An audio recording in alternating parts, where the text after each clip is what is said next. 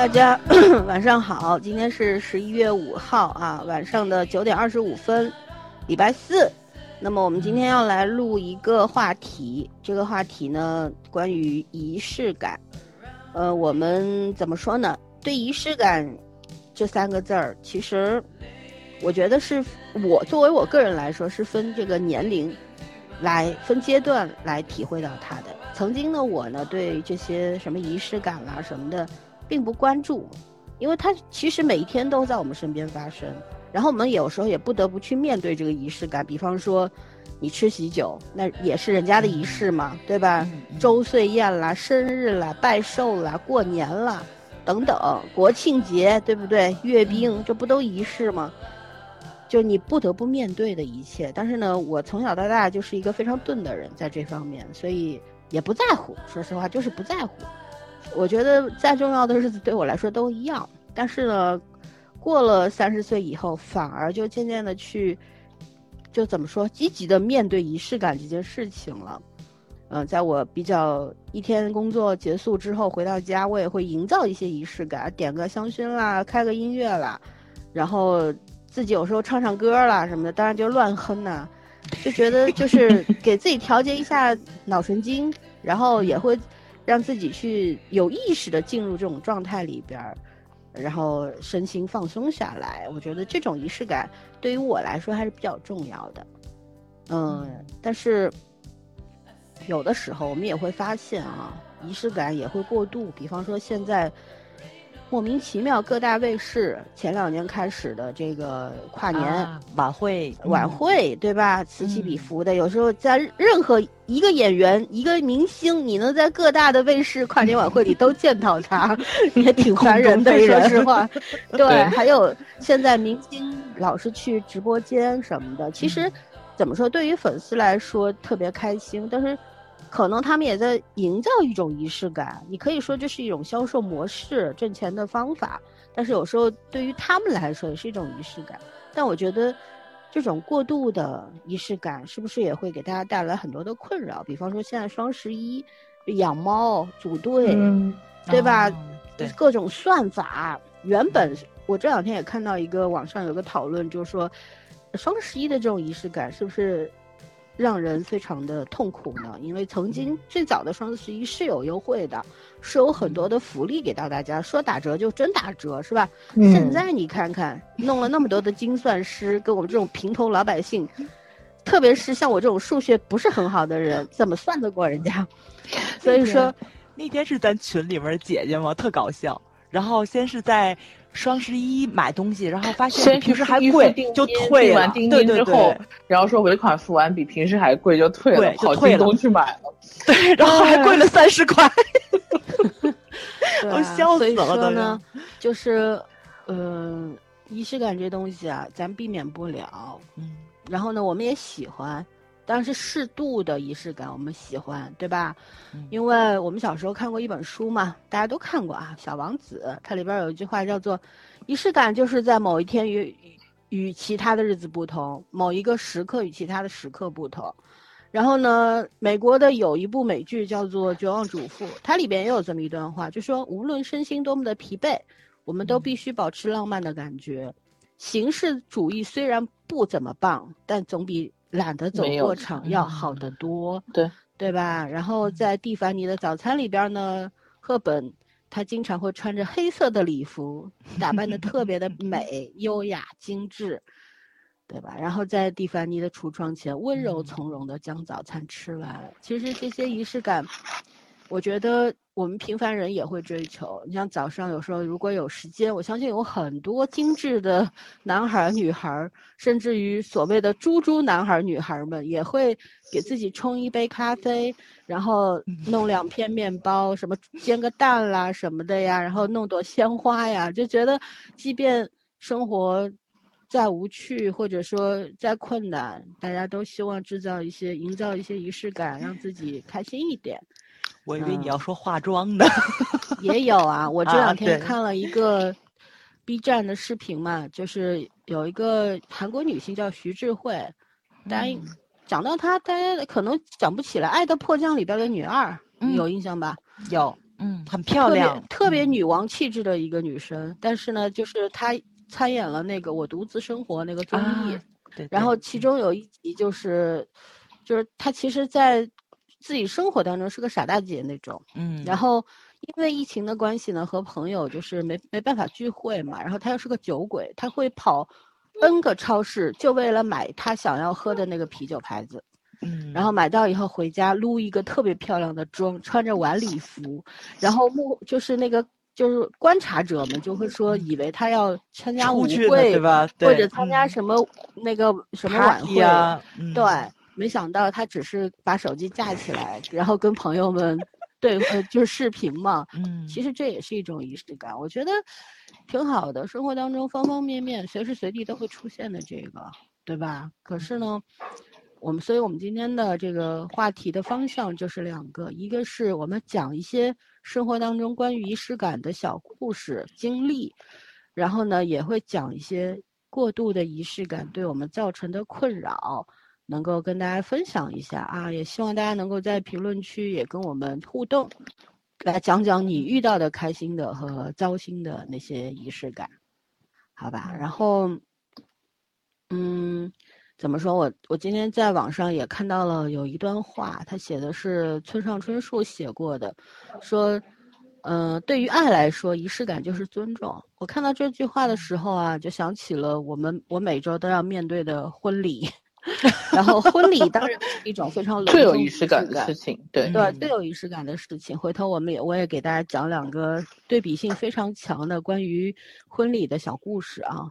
那村上春树写的特别好，他说的是，如果没有这种小确幸，人生只不过是干巴巴的沙漠。啊，对，我觉得说的一点都没错。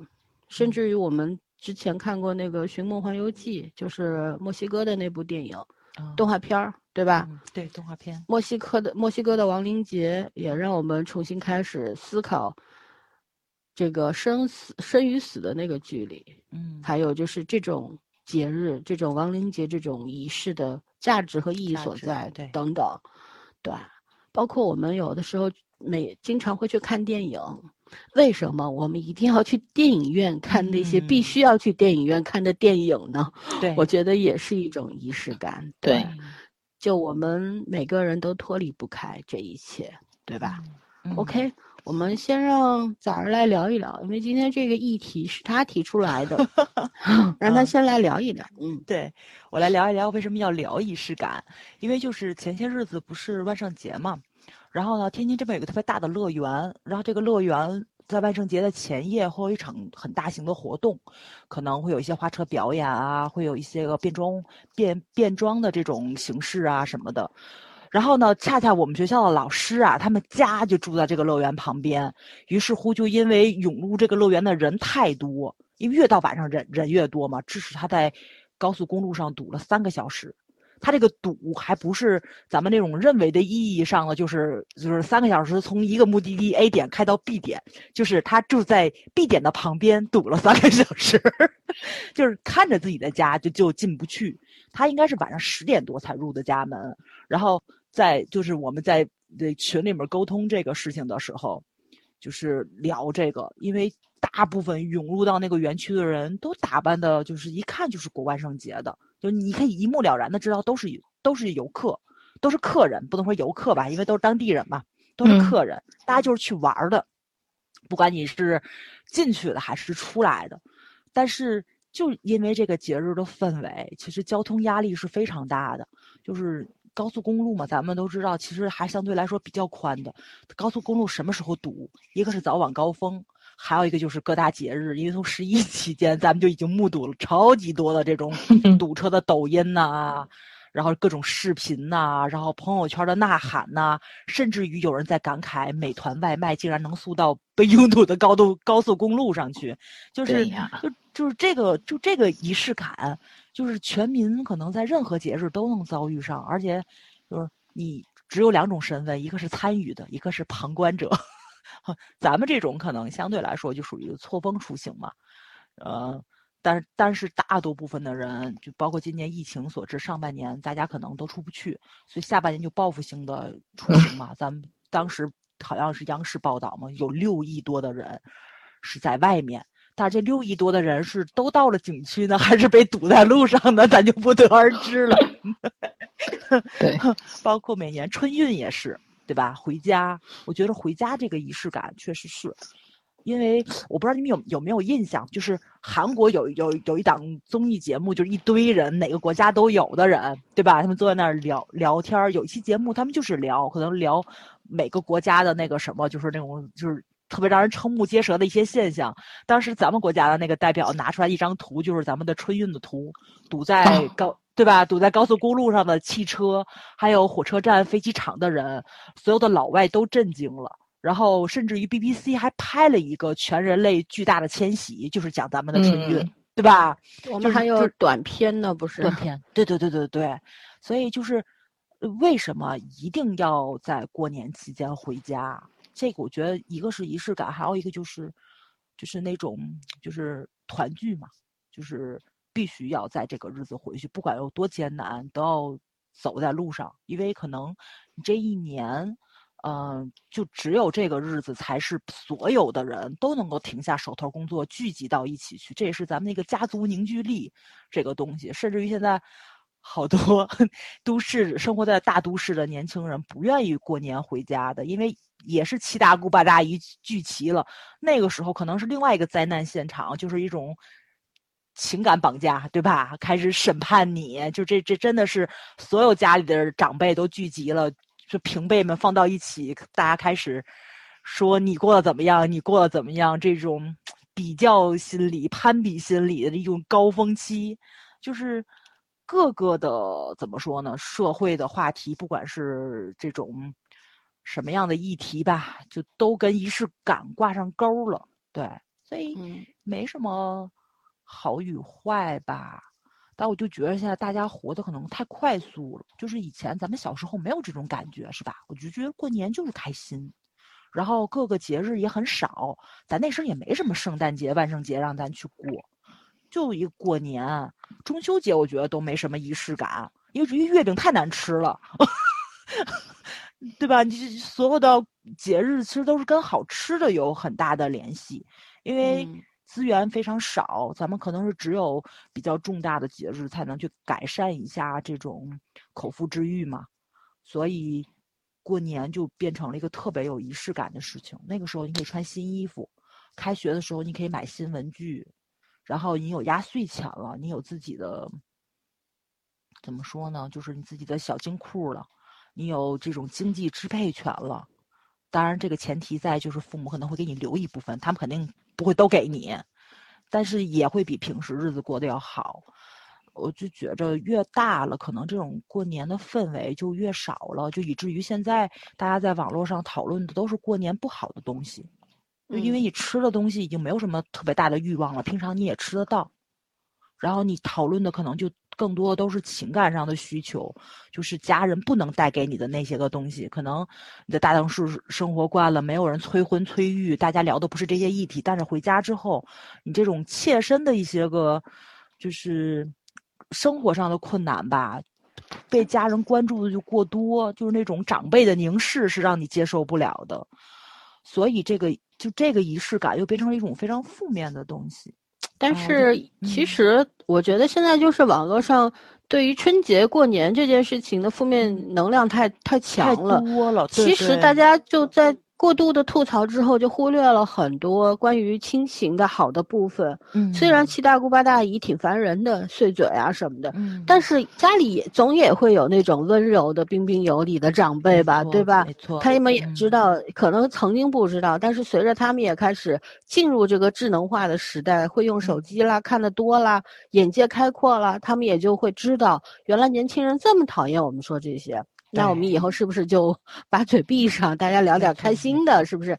我觉得社会在发展，人也会主一一定会变，人是变量嘛，人会不断的去学习好的部分，让自己更文明、更有礼貌。所以我觉得不要就是说一直去强调这种负面的东西。嗯，当长辈说这些的时候，你完全也可以反抗嘛，并不是说呃长辈说你一句你就要回嘴，而是咱们可以。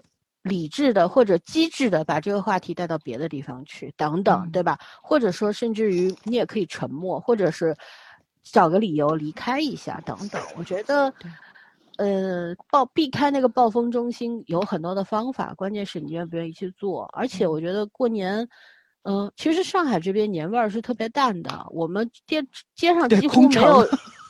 圣诞节各大商场还有圣诞树呢，新年都没有没有人的，而且就是说，因为本来就是移民城市嘛，很多人新上海人也回老家了，然后很多来打工的，嗯，来这边工作的人也回老家了。上海就是那那那个一个礼拜里边是最最空的，对，而且不让放鞭炮，对吧？也没有张灯结彩，啥都没有，也我们也没有什么像可能有庙会啊之类，啥都没有。尤其就是早上说不能放鞭炮，所以现在春节几乎就是大家可以出去玩或者是在家躺着的这么一个日子。而且我们这边大家族其实互相之间联系也也就年夜饭一块吃一顿吧。大多数时候，上海人其实这种亲戚的这种怎么说，没有你们北方走动的多吧，对吧？那么重视或者怎样，就说但是。但是我觉得上海也很好，我其实就特别赞同就哪一种亲情关系呢？就是如果大家平时，就是你如果联系够紧密的话，就可能未必就那个年夜饭一定要吃，因为今年疫情所致，大家好多家不都没有聚吗？然后我发现其实也挺好的，就因为你你不能聚会了，大家互相打个电话拜个年，就那个感觉其实跟正常过年没有什么区别，就甚至于老森说的，就大家开个直播。就就拉了所有的人，对吧？进在一个群里面，用手机一起吃个饭。我吃饺子，你你们那边摆年夜饭什么，就是各吃各的。但是那个就是话语上的关心什么的，是等同于去要要去聚会的。不过是换了一种形式，对吧？去营造那个仪式感。还有呢，就是说，其实我有有一年是在北方过的，蛮大十十几岁的时候吧，那时候。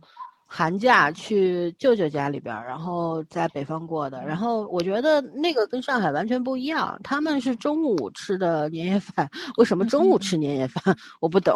然后儿媳妇儿不能看，呃，不对，就是儿媳妇儿不能看娘家灯，所以就一定要回自己的家嘛。啊，不是回回自己丈夫的家，也不是，也不是，就是我不知道具体原因是什么，可能各地还不一样这个原因啊。就是他们是这样的，他们一定是中午吃年夜饭的，有些地方还一早就吃呢，你知道吗？嗯。然后呢，晚上就是他们随便吃一点，然后就开始一一家人看着春晚包饺子，然后一定要熬到十二点多，然后下第一锅饺子吃了再睡觉。反正我觉得也挺好玩的，就是各地风俗不一样嘛，所以。关于像这种咱们这种过年过节，尤其是过年春节，对于中国人来说，就是人生当中最重要的节日，对吧？嗯，就关于，尤其是因为春节就联系着亲情嘛，最最重要的就是关于亲情的这个这一部分情感，啊，所以大家都是有意识或者去去营造这种氛围，但有的时候，就算像上海这样的一个。轻人情重规则的这么一个大城市，其实，在春节这一天，也许大家大多数人还是会愿意去营造这些气氛的。嗯，家里边也会布置一下呀，买点鲜花呀，然后也会那年夜饭或者年初一大家没有没有串门的话，年初二以后可能亲戚啊朋友也会互相拜个年之类的，或者一块出去逛逛街，就各种形式，如如何的形式其实不重要。重要的是，大家心里边是不是要去追求那一种，嗯，在一起的那种感觉是比较重要的，对吧？比较重要，对，嗯，对，对。圈圈呢？我一直觉得中国的仪式感可能比起来西方，就是中国那些节日嘛，比起来西方那些节日更像是以家庭为核心的一种聚会。但是西方的节日其实也是的，但是到了宣传过来的话，好像就把。他们的宗教核心去掉了，只留下那些商业氛围很重的东西。嗯，就是看起来很有趣。但是人家圣诞节要去教堂，我们圣诞节去商场。对，所以你说你说那些西方节日过来的圣诞节，与其说它是呃仪式感，还不如说它是消费心理学呢。所以我觉得，其实我我刚才想，就你们说的那种，就大很大的那种，忘记哪一年。我有印象中会有很多，有有一些是小时候，有一些近就是说近几年的，但是，呃，我好像印象很深刻的是，我从小到大那个元宵节，就从小到大，不是元宵节要点灯嘛，嗯，然后我外公就给我买只兔子灯，从小买到大，就是买到我大概二十多岁了吧，对，买到我上班了，就我每每年都会有一只兔子灯。从小时候是那种纸，就是那种最最早那种灯笼是纸糊的嘛，然后到后来后来是也不是说后来是那种折叠在一起的，就全是一开始是纸糊，后来是纸折的，然后中间从放蜡烛变成放灯泡，然后后来才变成塑料的，就最后就买不到那种，因为不让点蜡烛了嘛，说不安全，就买不到那种，然后就是成塑料的了。其实。嗯，还挺遗憾的，但是我觉得那个是我让我印象最深刻的仪式感，就是和吃喝对小孩子来说是和吃喝没有关系的。其实我们现在倒回去想，仪式感是让我们记了很多事情，但是对就是小朋友来讲，仪式感其实是一个让他嗯有安全感和记忆点的一种，嗯，你从家庭也好，你从时代也好，都是一个我觉得还是文化的传承，就是你对于社会的。对家庭的认知都是从那种仪式感，就是从仪式中间得来的，所以我觉得仪式这个东西还是不可或缺的。包括这两年，啊，不是有很多成人礼吗？比如很多地方会有成人礼，其实我觉得这个东西是有意义的。你不能说它只是为了一个噱头或者怎么样，它是有意义的。但是就是说我们现在有一个不好的东西是总是搞的形式大于内容，嗯，我觉得这个是是搞反了。就是其实仪式对所有的国家来说都很重要，就像老孙刚刚说的，婚礼，我第一个反应就是除了年年节日之外也是婚礼，就是为什么婚礼要不管东西方这个婚礼一直到今天还是存在的，你哪怕是两个人呃不办什么酒席，只领个证。那个也领证也是要领证也是仪式啊，也得要拍个照啊，要宣誓啊。现在对啊，然后所以就是说这个事情是提醒大家，就是说仪式本身对于人的意义就是一种纪念，一种留存，对，然后提示你生活的就好像是生活的节点一样，是和你的日常生活是不会太一样的。如果你每天都过成仪式感那种，你大概也挺没劲的，就是就已经没有什么高低起伏的样子。也挺没意思的，但是如果你每天都过得干巴巴、紧凑凑，然后一点时间都没有，就是也不会给你什么意外的惊喜。有人说他不喜欢惊喜，我觉得可能是不喜欢惊吓是真的，因为惊喜 对惊喜控制不好，容易变成惊吓。每个人的接受尺度不太一样，但是我觉得没有人不喜欢惊喜，可能就是因为我们成年以后很少愿意喜欢惊喜的原因在于，我们常常觉得那个惊喜的情谊我们负担不起。就是这是成年人的一个本能反应，就是他第一反应可能还不是这种特别开心，可能会想为什么我会有这样的一个意外的惊喜？那是是是有什么其他的意义在里面？戒心很重，嗯，呃对，或者是或者是防备心很重，或者就是怎么讲压力很大。但是你看小孩子看到惊喜的那感觉是真的会让你开心的。他不会考虑后面的东西，但他觉得这个仪式会给他一个很大的惊喜，他就会表现得很开心。其实我们小时候也是那样子的，所以我其实觉得仪式真的是仪式带来的仪式感，其实没有任何问题的。然后也包括我到现在印象很深刻的那年是在外滩，然后过跨年，呃，然后我真的是第一次，以前都电视上看到，第一次是在现场看到的那个外滩跨年夜的晚上，但是那一年好像是因为。之前出过事情，所以那年外滩不让聚人，反而那年外滩灯光辉煌，可是人是冷冷清清的，所以看的还是挺那个那个感觉是不一样的，就是嗯，所以怎么讲，就是仪式从小到大，我觉得见过很多很多了，然后有那种热闹的，也有那种冷冷清清的，但是我觉得最重要的仪式，第一就是对你的人生很有意义，第二就是当这个仪式发生的时候。你是跟谁在一起也很重要，嗯嗯，你在外滩跟谁在一起？男的女的？花花姐，我们俩从外滩跑到东方文华去了，嗯，然后我们还在讲，哦，上海的楼从低的到高的，然后跟欧洲的楼怎么比，就所有的那个跨年都会很有意义，你觉得不一样的地方有不一样的感觉，嗯嗯，对，就是怎么说呢？说到。像你说，刚全说，人生当中除了那个重要的节日，嗯。呃，以及婚礼，还有这样这样比较有仪式感的日子，是必必然会产生仪式感的日子。但我觉得最最印象深刻，就对刚刚缺说到了，就是生和死的这种面临生死这两件大事儿的时候，一个开始，一个结束，对吧？这种仪式感，对，这两个仪式感，我们本人好像都好像因像为葬礼大概是没有，这就是你人生最后一个仪式了吧？怎么说呢也不会知道了。就是不管是生出生的时候那个仪式，还是死亡那个时候的仪式，你都其实没有什么参与感。那那小的时候 啥都不知道，对不对？一堆人围着你，哎呀，宝宝好好看，什么眼睛很大，你听不懂，你也不知道他们在干嘛，只会可能会觉得因为人很多围在一块儿，反而会让你觉得不舒有点不服舒服。但是那个时候我们是没有意识的，是吧？然后死亡就更不谈了，你要能看到，那也挺可怕的，是不是？对，然后怎么说呢？我其实蛮小的时候，呃，那时候在北京，小时候在北京生活嘛，然后每年就是，呃，比较像那时候是八一建军节，因为我爷爷也是军人，然啊后他嗯会。人家八一建军节，这个 呃怎怎么过我不知道啊，但是我爷爷会带我去看升旗，然后带我去烈士陵园。我觉得这这是从小 在我对心就是心目当中是建立的这种关嗯于死亡或者说关于隆重节日的那种仪式感的这么一个方式。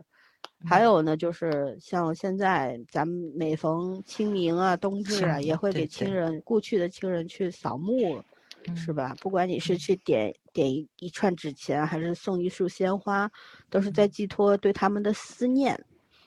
嗯，有的时候以嗯。前就是特别小的时候，我听我姑妈说，我姑妈就说：“哎呀，这种葬礼也好啊，平时这种什么逢死呃亲人的这种死亡的这种周年呀，还有嗯什么两节清明和冬至啊，他说都是做给活人看的。但我有的时候嗯觉得其实是做给自是做给自己嗯看的。对对，对就是其实故去的人什么都不知道了，他们已经化成烟云了，是吧？但是嗯对于我们活着的人来说，你对他的那份思念不会那么容易消失的。可能平嗯时生活特别特别的忙碌，没没有功夫去想那么多，但是就这个特定的日子，你一定会想起他们，对吧？就是嗯哪怕你心里是很清楚的，你与他们已经切断这种怎么说，在人世间的这种联系了，但是你内嗯心当中对他们的那份爱和他对他们的那种想念是切不断的。嗯所以，哪怕是去赶很远的路，因为像尤其在上海，啊、这个死这个怎么说，墓地什么都都在远郊，甚至于很多嗯。因为原先的一些原因，很多的会把亲人的这种坟呐、什么的弄到周边的地方去，比方苏州啊，像我外公外婆的坟就在苏州。然后，所以嗯。每到清明节、冬至，就大家全是火车上全是人，然后大家嗯。都拎着差不多的东西，你知道菊花，然嗯后什么纸钱，还有一些祭奠的果品啊什么的，大家拎的东西都差不多。然后很多人都在同一个地方下车，然后各嗯自去租车或者怎样的，就到一个地方去。然后可能平时没有什么人的那个山头，就那一天就怎么烟火缭绕的，全是人嗯在那边啊，活人比死人多。就有的时候怎么说呢？做这些事情，只只是为了让自己获得一些安慰和平静吧，嗯对吧？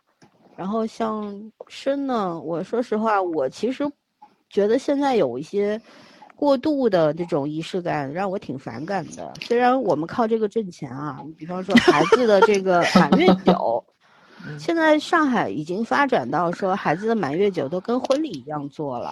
谢师甚至于宴不也是吗？对，嗯什么一周岁生日、十周岁生日这种啊，都真开心开心，就是说哦也要现场布置的很华丽，然后呃，随手礼也是很一一包里边各种各样的东西，就然后十几桌大户人家几十桌这样子的，小孩子啊，都穿的像小公主、小王子一样，在妈妈抱出来、外婆抱出来这样子，然后父母还要上上台去讲话啊等等，还要请司仪啊，然后请什么皮影戏啊、小丑啊，什么各种魔术啊，抓阄什么的吗？这种吗？没有，就是没有抓阄，有时候也会有，有时候有可能人哦家在家里边就做了，不会拿到这种啊，对对对，酒席的现场。店来哈对，嗯真抓所以支口红怎么办？你说对吧？对，所以所以所以所以说呢，其实我觉得这个呢有点儿过有点儿过度了。以前我们小时候也会办，就是你比方满月酒，对吧？周岁酒，其实我们从小到大都会有的，都有的。但是那个时候大家经济条件没没有搞成这样好嘛，对家里面吃个吃开开开个几桌，然后至亲好友坐在一块儿吃一顿就完了，对嗯？吧？我记得我嗯十岁生日的时候，我父母还挺重视的，然后给我订了蛋糕啊，然后我爸我爸那时候特逗，我十岁他给我买了双高跟皮鞋，而且是高跟，那种，就是也不算高跟吧，大概五到六公分那种高度，然后一个短靴就是这样，我都惊呆了。那时候我才十岁，就，嗯，对，特别逗。反正就觉得有些东西，就像圈圈说的，很多东西就是留在你记忆当中的嗯一种对生命的传承，对文化的传承，然后对亲情的一种延续等等，对吧？嗯，哦，但我总觉得现在有些事儿真的过了，过分了过了，嗯，嗯，是的，是的。对。哇，我真没想到百岁就是这种百岁儿或者是周岁儿能干这么大，不是吧？这事儿太吓人了。有的时嗯候会有攀比心，就是我们有时候经嗯常接到这种订单嘛，就是可能就是曾经我们做过的一对新人，他结了婚，然后隔年或者隔两年他小孩儿出生了，他又给我们打电话说，我小孩儿要办满月酒啊，办周岁酒啊，你们来承办吧。然后呢，最有意思的是婚礼上，也许就是他的同龄人、同学、朋友也会找我们嗯做婚礼。然后做完了之后，人家生了小孩也找我们，但是有有很多人就会说要比他要比那一家做的好。做的好，对你你我一定要比那一家做的好，但是表面上他们是好闺蜜、好兄弟，就蛮有意思的，你知道吧？当然这种嗯心理我觉得很正常，就是嗯想要自己更加的出彩儿，然后给自己更多的面子，我觉得这个很正常，只要你财力允许，对吧？你嗯想怎么就怎么着，攀比是人的本能。并没嗯有说什么攀比就不好，我觉得攀比让人进步，可以攀比，但是呢，有的时候就，咱们还是那句话，那个度你怎么去把握？那个嗯度必须是守住你自己的能力之内，嗯，对，那个能力之内，借了钱欠了债去搞一个华丽的的酒席，那大可不必。说实嗯话，真的是。嗯对我，我们有时候做婚礼，给你们讲个讲两个小故事，对比的。曾经做过一一档新人，就是也不是曾经吧，上上周的周六，嗯啊，也也在，就是上海一个比较顶级的五星酒五星酒店也分档次的啊，是个我也不说哪个酒店了，陆家嘴的某个酒店。然后这对新人呢，嗯、是呃夫妻两个，男生还是我的校友，呃当然比我小很多，一个校友。然后女生是在国外读的，反正两个人都是读法律的。然后回来之后呢，进了同一个律所当了律师，都算是新面孔。然后呢，这个女生的爸爸呢是一个老律师，但是呢，我跟他聊过之后呢，我觉得就是那种，嗯，怎么说，资历很老，但是水平并不是很好的一个律师，但是在业内也算小有名气，因为坚持了这么久，对，年纪在那儿，对，然嗯。后总归大家尊重他，叫他一声老师傅嘛，对吧？嗯。然后呢，这个最搞笑，我应该那天跟你们吐槽吧，我还发朋友圈了，就是这个我没有想到，这个男生新郎啊，他在、他嗯。说我，因为我们结婚结婚第一场是仪式部分嘛，就是嗯最重要的，很庄严肃穆。虽然我不明白为什么要中西结合，因为外国人走进教堂，对吧？穿着白嗯纱，穿着礼服，然后父亲把手交给新郎，把新娘的手交给新郎什么的。也算正但是常，嗯，对，但是在中国是这样，底下的人都在吃饭，然后那新人就进场了，然后上 T 台了，然后一般的流程呢就是新娘走到一半儿，然后爸爸和新娘停下来，然后新郎上前，然后爸爸把手把新娘的手交给新郎，然后爸爸走，然后新郎再拿着鲜花跪下来，呃求婚，你都结婚了，你求什么婚？我不懂这种狗屁 流程的理由在哪里。但是每个人都想要这么做，然后我觉得是他们啊，都想拍个连续剧，你知道吗？就想拍那个故事，你知道吗？拍拍个 MV，然后新娘还要这样，就司仪会跟他们说啊，回头呢就是，嗯，新新娘要先僵持个几秒钟，然后用手轻轻的把他新郎托起来，托住他的手，新郎再亲吻他的手背，然后再把他就站起来。但是那天那位新郎，他跟我说。嗯，我要在舞台上念一段话，并且他把那段话发给我了。我说会不会太长啊？那天司仪是小鱼，小鱼也说会不会太长啊？这个，因为那段话真的很长，你知道吗？演唱会那种吗？对，一般人家新郎有时候稍微造作一点的，顶多就是说开场曲，我来唱首歌，唱首什么周杰伦的《告白气球》什么，一边唱一边走出来这种，而且还是提前录好的现场对口型，你知道吗？因为现场会唱唱呲了嘛。哦，但是那天说这个，我要吐槽一个，就是因为我不在这个艺术培训里边待着嘛，所有的。老师都在别人的婚礼上展示过自己的才艺，而且是被迫的。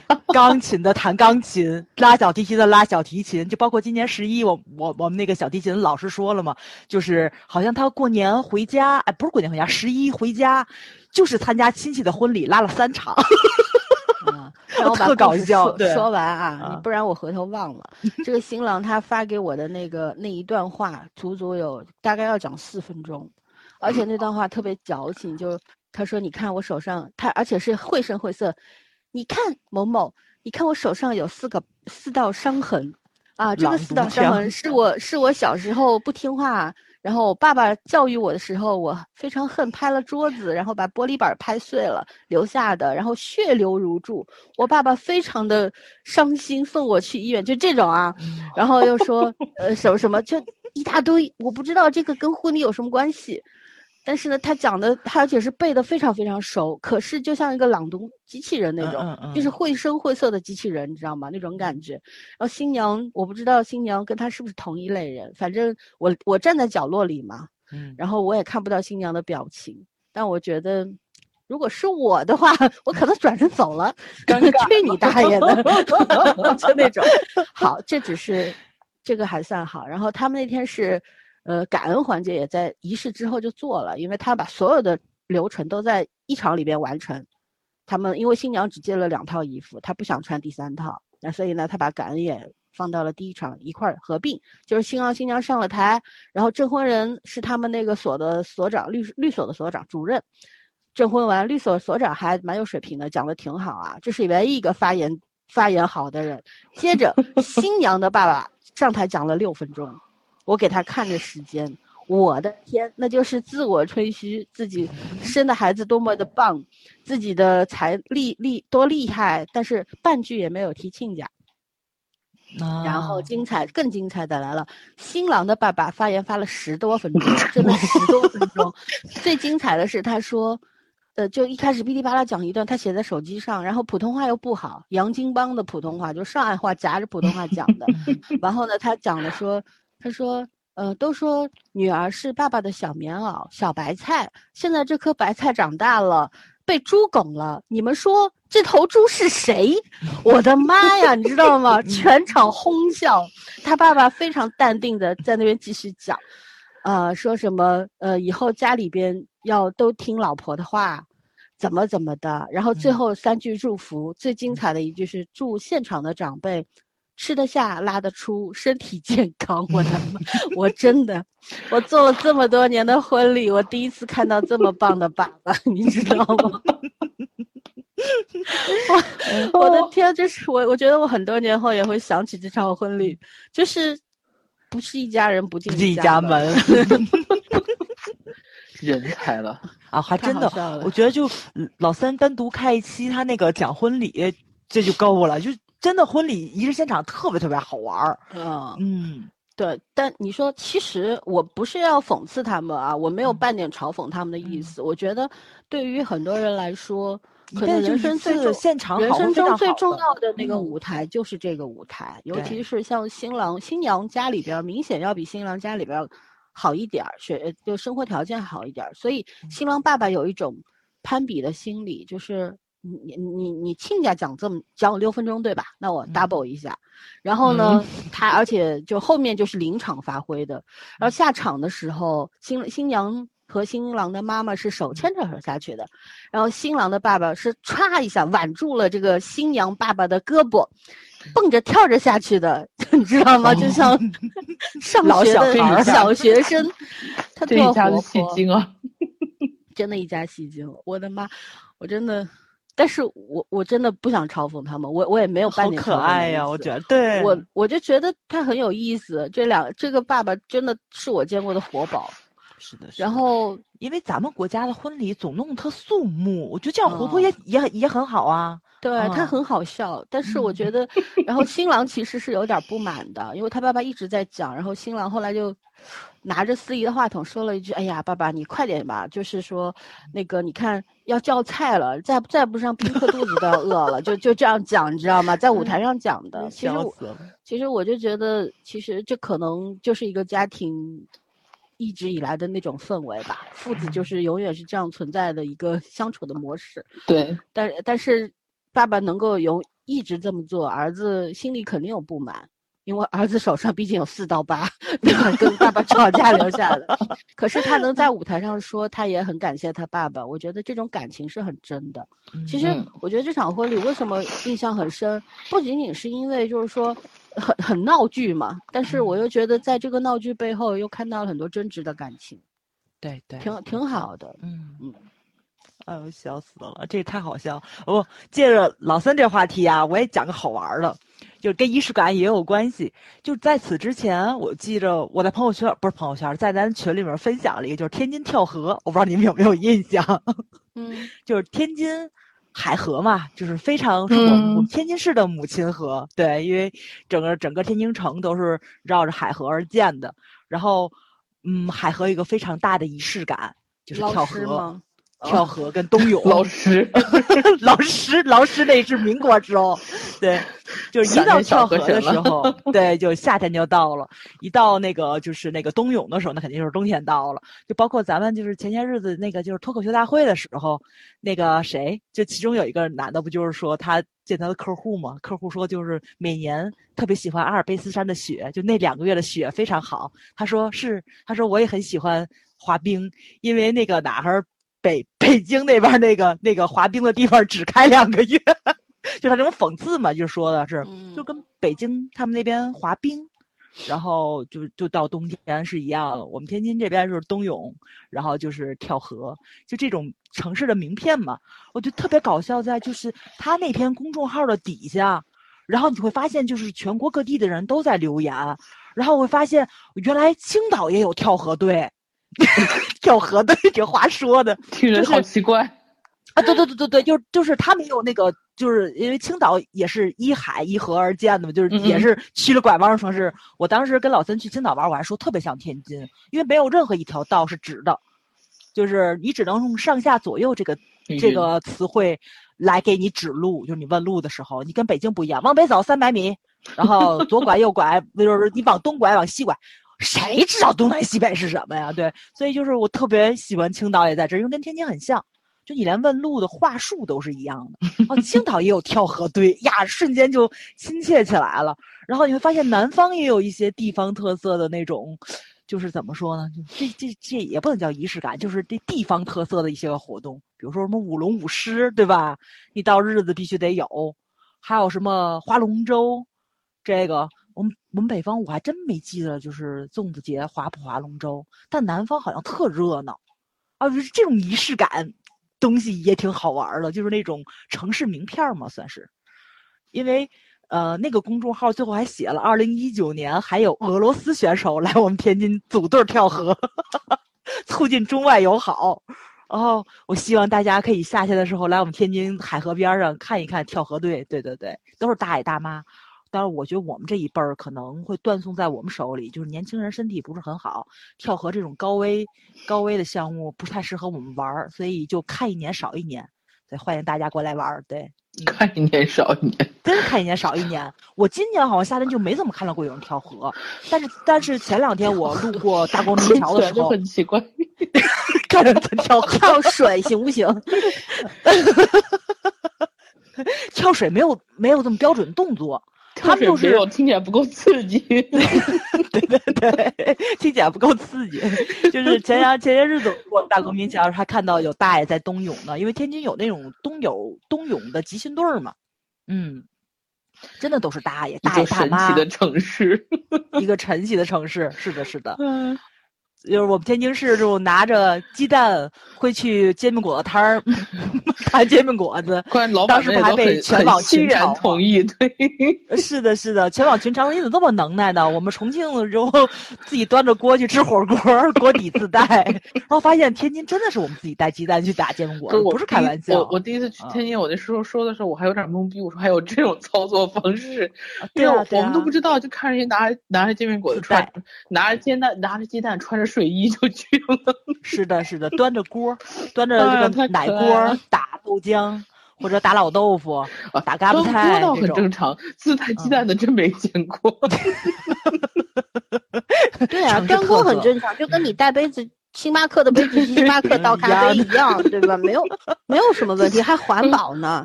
自己带鸡蛋也是为了环保吗？所以，所以。那个自己自己的鸡蛋自己生的，是啊，我不知道你们有没有印象，这个事情是怎么传出来的？是一个男生在微博上发了一条，他写的是那一天可能是阴天，然后他也不知道是天气原因还是城管突袭，地铁站摊煎饼果子的那那家没出来，或者说所有早点铺都不在，于是乎他拿着两个鸡蛋站在了。那个地铁站门口不知何去何从，然后底下啪就瞬间就火了嘛，一堆人留言说你怎么这么能耐呢？我们吃火锅能不能自己带锅底？然后那个也嘲笑，然后有一个天津人默默的出来了，真的，我们这边吃煎饼果子可以自带鸡蛋。对啊，然后好像天津人都这么吃，然后你也不觉得很奇怪？从小就这样习惯了，就包括疫情，不有一个天津的姑娘被困在了呃菲律宾还是困在了哪儿？对吧？就是他写了一下他的那个经历，对不不是他写了一下他的经历，就比如说就是被困在了外岛怎么办？怎怎么生存？手里又没有钱，然后就吃海鲜吃到吐嘛，就那种革命乐观主义精神，通篇充斥着笑料。然后底下就有一个人，就有就有一个人提问：是天津人吗？然后 那个就转发了，你怎么知道？然后瞬间天津人又出圈了。唉。然后出圈出的如此之随意，我也不知道为什么，就是天津人有这种标签儿，甚至于以前不有个笑话嘛，说什么内蒙人真的不骑马上学，然后新疆人真的也不不怎么样不怎么样，但是天津人真的会说相声，啊，这天津人其实也不会说相声啊，有的不会说，你会，你现在就在说相声，我不会，我不会，我不会，得有人跑，你知道吗？哎呀，拉回来，拉回来，还是继续拉回来，拉回来，继续讲讲。我想讲讲我们上海的上海人传统的那种仪式感。其实大家都知道，上海是一个很西化的城市，呃，中西结合的比较透彻。然后呢，就是上海人，其实你看很多我们印象比较深的，你还得翻一下记忆。有时候在杂志上也好啊，在电视上，在网络上，大家都会。想呃，就是说，对，有一些故事津津乐道。就是说，在最困难的时期，上海的一些就普通人，在家里边可能连电灯都点不上了，但是也要给自己泡一杯什么奶茶啦、咖啡啦。然后家里边，即便像现在啊，上海人就是住的有些石库门房子还没有拆，他可能很多家住在一个房子里边。嗯，家里边条件其实并没有那么好，可是他们也会尽可能的把家里面弄得干净一点，然后弄得漂亮一点。出门一定是山清水绿的，上海上海叫死了，就是穿的特呃舒服、干干净净的那种。对对对，就是上海人这种这种怎么说？我觉得就是对那种这种仪式感，又可以解释为自尊心。就是对尊严的那种要求特别高，就是我即便生活再不堪还是怎么样，但我在人前，我一定得是有模有样的。我觉得这种也算是一种仪式感吧，对吧？然后，嗯嗯，这种自尊其实是很重要的。就我们小时候也是，就是小的时候家里条件还没有这么好的时候，那时候我母亲啊、我爷爷啊、爸爸都会，就是你你要出门，你不要穿着。以前网上老有说上海人喜欢穿着什么睡衣睡裤出门什么，我跟你讲，真正的上海人很少很少会这么干的。嗯，真的，就是父母都会教说你不要穿成那样，那样是就是怎么说呢，不得体的。对，所以，嗯哎，这个还是跟家庭环境有关系。其实哪里你说哪里没有没有穿睡衣睡裤出街，但但是哪里都有。但是上海人说什么喜欢穿睡衣睡裤出门已经出圈儿了呀，别的地方的人对没有被吐标签嘛槽过呀，嗯对吧？上海真嗯真真的上海人或者在上海生活很多年的人不太会这么干的。你看现在街上会这么穿着睡衣睡裤出来的人，呃，我不知道哪儿来的，反正我不知道啊。但是，但是我觉得很多的标签我们也适当的要去摘掉。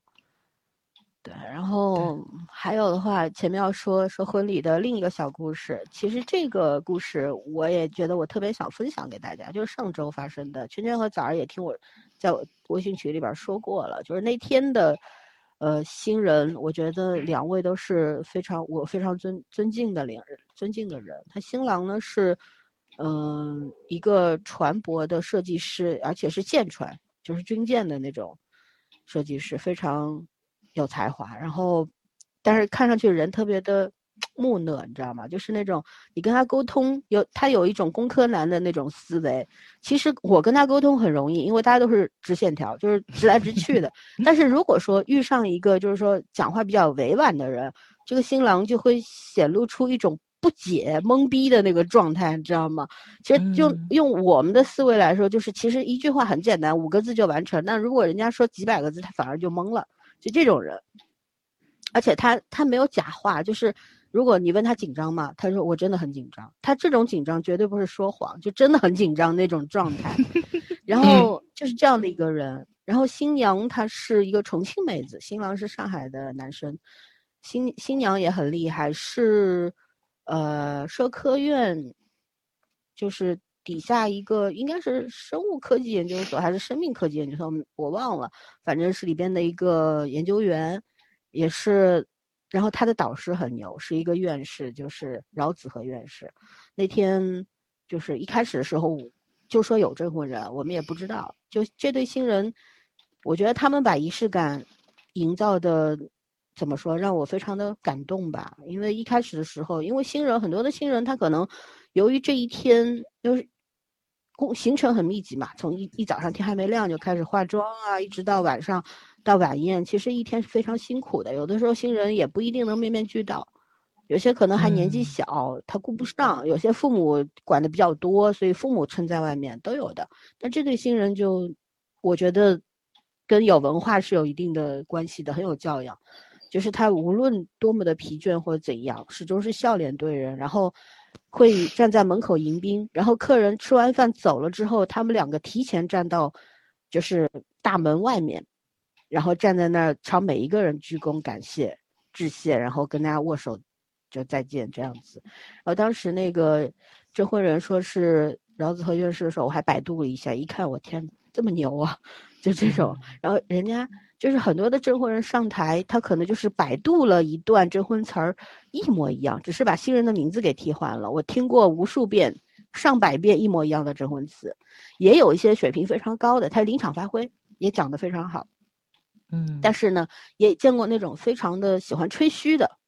你知道吗？就出就就特别的那种，啊，上去就感觉他他的把自己捧特别高，或者把新人捧特别高，借此来更更高的捧高自己的那种人。嗯嗯，但是这位院士就是上台就风度翩翩，已经他五零年生人嘛，到现在已经七十岁了，但看上去还是很年轻，在五六十岁的那种样子，状态特别好，而且人不高，但是看上去很怎么说很健康的那个状态，嗯，不胖不瘦。然后有很灰白的头发，上台以后所有讲的话都是温温柔柔的，讲话就怎么说？我觉得真的是有一个知识分子那种风度在那边。就这场婚礼我印象也很深。其实我我在很多次婚礼上都掉过眼泪，但这场我没有掉眼泪啊。我曾经也也有过，就是父子三代，呃，也不父子两个都是同一个教授遇到过，就是复旦大学的一位。退休的老教授，他教过这个新郎的爸，也教过新郎，也带过新郎的博士，就是这样一位老教授，然后过来给他做证婚人。我天，我当时我就眼泪汪汪的 听着，特别特别感人，就是那种真的是一种生命和文化的传承嘛。对，所以遇到这种好的，大家都说婚礼是一个人生当中最重要的仪式之一。我特别讨厌什么？讨厌婚礼上就千篇一律的流程。嗯很多不懂得变化的司仪，他会做一百场、做一千场婚礼，他的台词都是一样的，全是串词，就这么一个，然后就这么一套，就来回的背，背到自己都麻木掉。我不喜欢，我就觉得婚礼无论是从你那个，嗯，设计，就是你整个的场布，然后到婚礼的整个流程，都应该根据不同的新人的他的气质、他的需求。然后他的表现力去安安排不同的这种方式，对吧？这样子我觉得，因为新人就一生一次，哪怕他以后离了婚再结婚，但最重要的还是第一次，对吧？你应该把最好的给他们留着，因为他花了钱，你就要给他最好的、最好的这些服务。然后在服务的同时，你要去尊重他一切的构想，对吧？我嗯我就觉得还有还还要应该要给到新人一些惊喜，那这就关乎你的工作人员的你的能力。和你的现场应变能力，以及你自己的良心，真的挺挺那个的。所以要促成一个仪式感非常强烈，能够让人印象深刻、让人记很久的这么一个婚礼，我觉得是需要所有人的努力的。嗯不好的有很多，好的也有很多。以后真的有机会的话，我可以专门做一期节目来聊一聊我婚礼中遇到的各种各样的奇葩，一些事儿啊，不一定是奇葩，也有很多让我真的，真的，我我我也在婚礼上见过各式各样的大人物，也 见过很多很多的市井小人，你知道吗？就各种各样都有。但是你如果用一种善意的眼光去看他们的时候，都会觉得其实，呃，这些人挺可爱的，每个人有不同的可爱。对，对，所以婚礼的小故事讲完了，然后我们继续把这个接力棒交给枣儿和圈圈。圈圈来聊两句。嗯，我们还要聊仪式感的好处吗？无所谓，你要聊坏处也行。我现在觉得仪式感，嗯，现在很多时候变成了，就像大家给自己加戏的一种感觉，就已经失去了仪式这件事情本身的意思了。就像老森讲的，哦，比如说我今天很累，然后呢，我回家想放松，但是我心理上这样讲，但是我精神上可能做不到。嗯，因为人是有惯性的嘛，所以我会愿意去专门，比如说搞个什么香薰啊，做个精油泡浴啊，哪怕喝点酒、唱唱歌，这就是我对自己的一种暗示嘛，就希望我自己能放松下去。可是翻过来，有一些也蛮搞笑的暗示，就比如现在很流行的讲自律这件事情，然后，嗯，很多人说为了自律搞出仪式感，比如说我要健身，我先买了一堆衣服，然后或者买了一堆那种健身用品，然后买了一堆健身房的卡，然后打卡每一个月去一次，然后去的时候大概就走路五分钟，拍照半小时，就是这种风格的呃仪式感，然后在朋友圈里面告诉全世界我去运动了，但是有没有运动他自己心里很清楚，嗯，或者是他自己都被自己骗了，有很多这样的人。哦我去健身房，为什么我去健身房之后，我去了一个月之后我还胖了呢？他没有，他就没有发现他去健身房就是一直没有达到运动量，然后一直在拍照，然后下面还会安慰自己说，嗯，我今天去过健身房，可以我，所以我可以多吃点，然后就照常出去吃吃喝喝，甚至更夸张。我有时候觉得人是会被自己骗的，然后还包括就是呃，所以就是学习，很多人讲。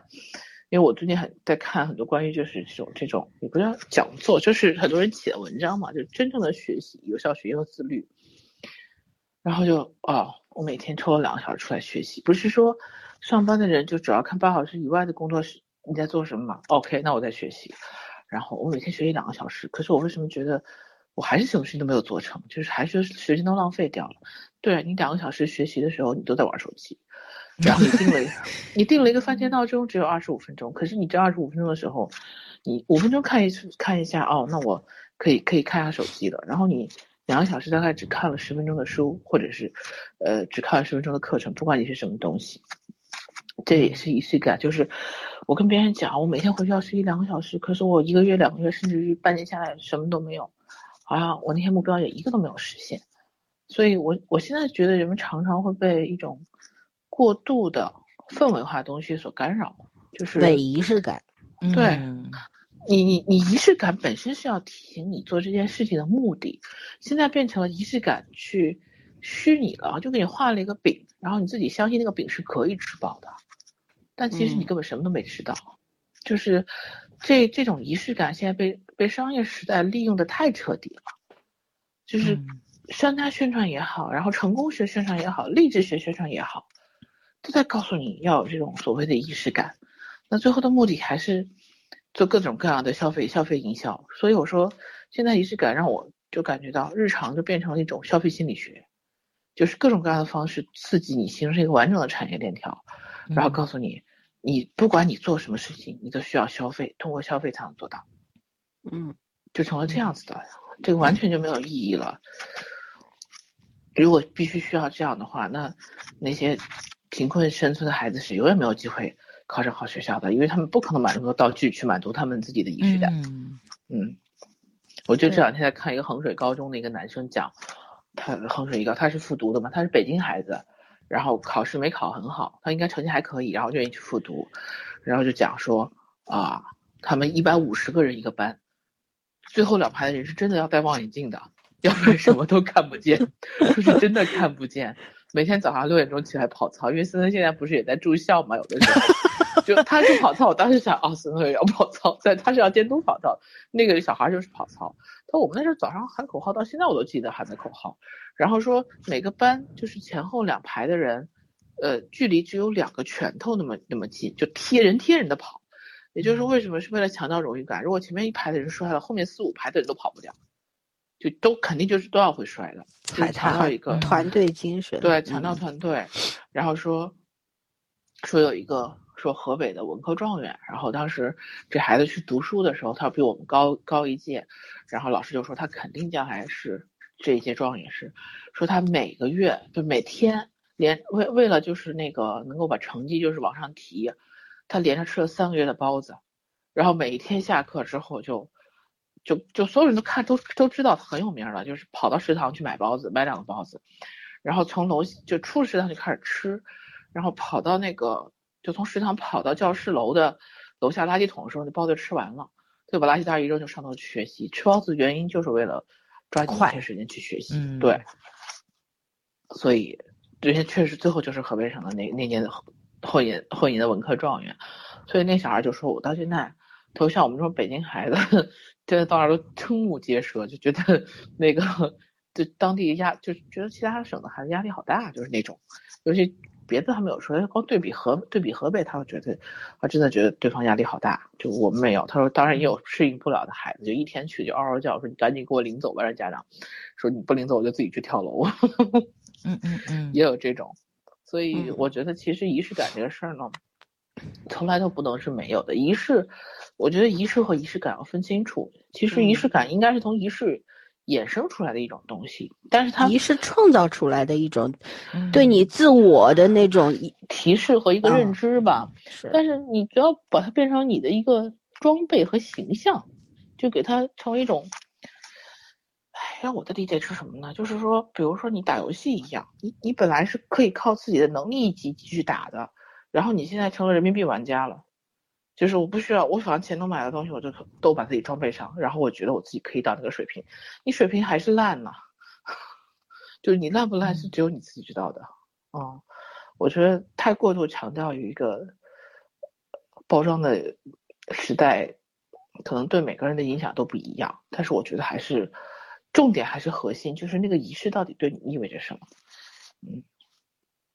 只有自己明白吧。有的时候就是，其实我一直觉得仪式感这种东西，仪式可它可能是一个群体性的行为，也可能是一个个体个体性的，但是仪式感这东西真的是很自我的，就是它可能因为通过一个集体性的，比方说成人礼，大家一块儿十八岁宣誓是吧，在那边，然后讲一些振奋人心的话呀，等等啊，嗯呃，这些其实，但是对你个体的影响是更大的嘛，因为你自己知道，通过这个成人礼，你真的长大了，然后你现在要面对很多很多事情，可能你不知道，但在这个成人礼上，很多人会告诉你。你以后会面对什么样的生活？你现在要肩负起什么样的责任？等等等等。我觉得这是一个对个人的一种促进，然后也是个人的领悟。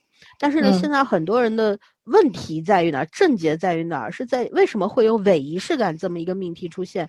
就是因为很多人把仪式感做给别人看，成为一种秀，啊，秀给你看。这些年很流行什么 ins 风啊，什么，哎呀，什么 那那这那的，然后朋友圈照片都是照片，是不是骗人那骗？对，然后以前不是也有吗？网络上爆出来很多，不管是男生也好，女生也好，家里跟猪窝一样，非常脏，但是他可能弄一个很漂亮的台布，弄一个龟背竹，弄一个什么蜡嗯烛放在那儿，然后就变成了一个大片儿那个感觉，然后再把自己嗯 P、一张照片 P 二十分钟半小时，然后发到朋友圈，发到网上，啊、这这种你自欺欺人吗？不是？而且真的前一段不是 ins 一度就是很集中的爆发几几次，然后就是那个素食主义者的博主被发现吃肉嘛，不管是吃嗯鱼也好，吃肉也好，因为一吃素特别影响健康。嗯，对啊，一天到晚在宣传吃素有多那好，但他和尚怎们自己么办？，但他们自己完全不吃素，就是或者是或者是也吃就吃肉是的。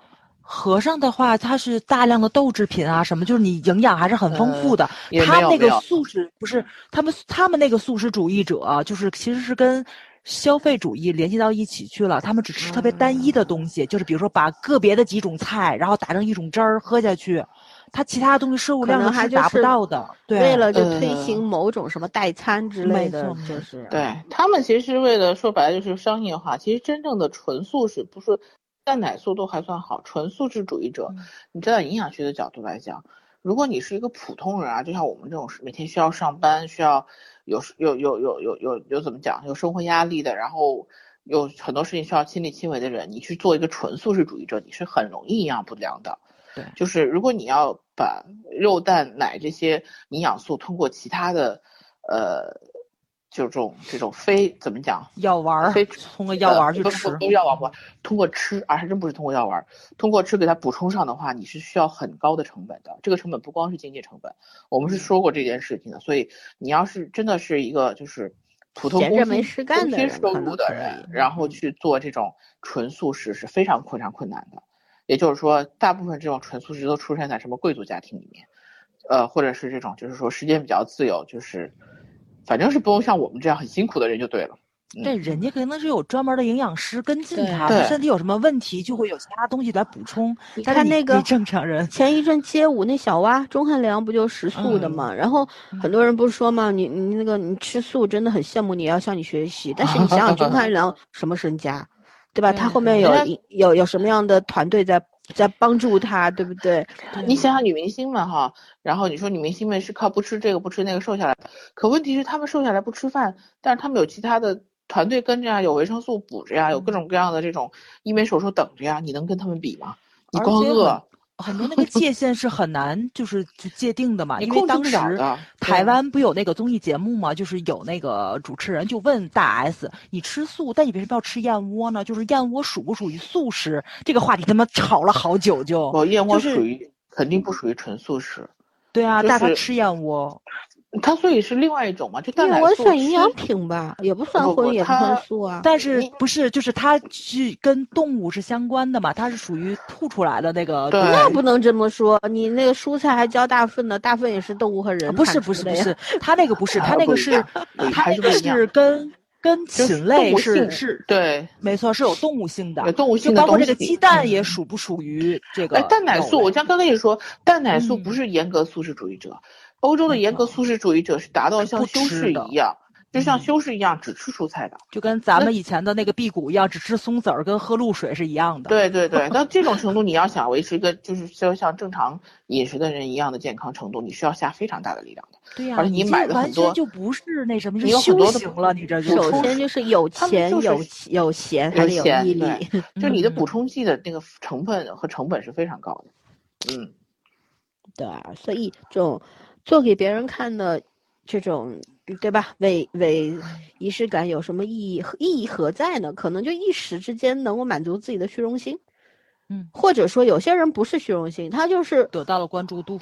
嗯，也不一定，有些可能就是误以为这样子是好的，这一时被蒙蔽了，因为有有很多人刚接触网络或者怎样，就像我们的长辈，他们刚接触网络，他可能别人说什么他都以为是真的，因为在他们的世界观里边、价值观里边，他们会觉得没有人会无缘无故写这么大一篇文章或者怎么样来骗我们吧，对吧？所以他们也会，你看长辈们也会做一些仪式感的东西啊，很多啊，什么每天呃电视上面说或者网络上面说每天要至少走一万步。那也是一种仪式感，他们觉得必须走一万步的，不管刮刮风下雨多冷多热，我朋友圈都三万步起步，好太可怕了。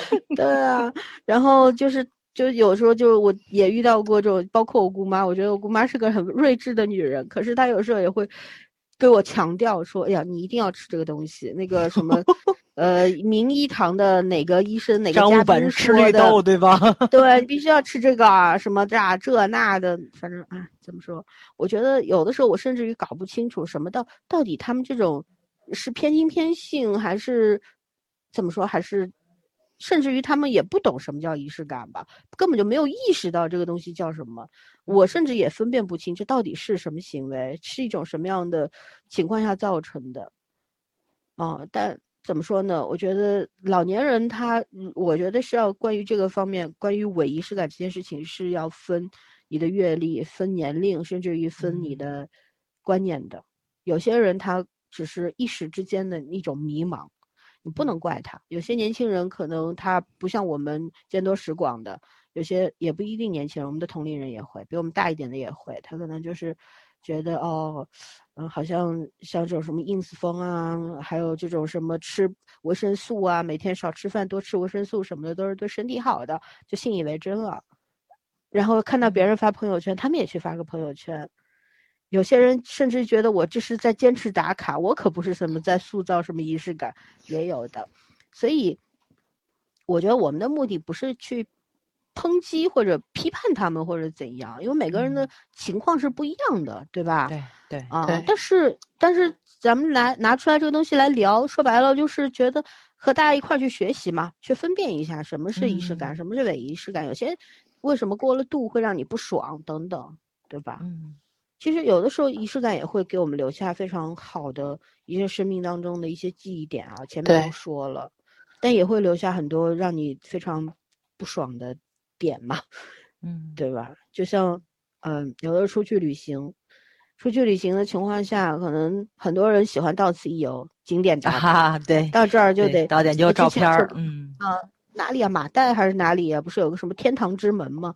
好多人都上当了，说。要花人民币好几百块钱，然后挺远的，噔噔噔赶到这儿，然后排队打卡，拍出来的照片真的很漂亮，但实际上就是个小土坡，那得修嘛，对对吧？对，但是所以有的时候我们是，我们是看着旅行的人家旅游照去的这个地儿，但是去了之后就失望，觉得还不如看照片呢，对吧？那你到底是被自己骗了还是被别人骗了呢？我觉得也是被仪式感骗了吧。你说这个还挺逗的，对，嗯，就是这个样子啊。我有的时候怎么说，我我这次我们去汕头也挺挺逗的。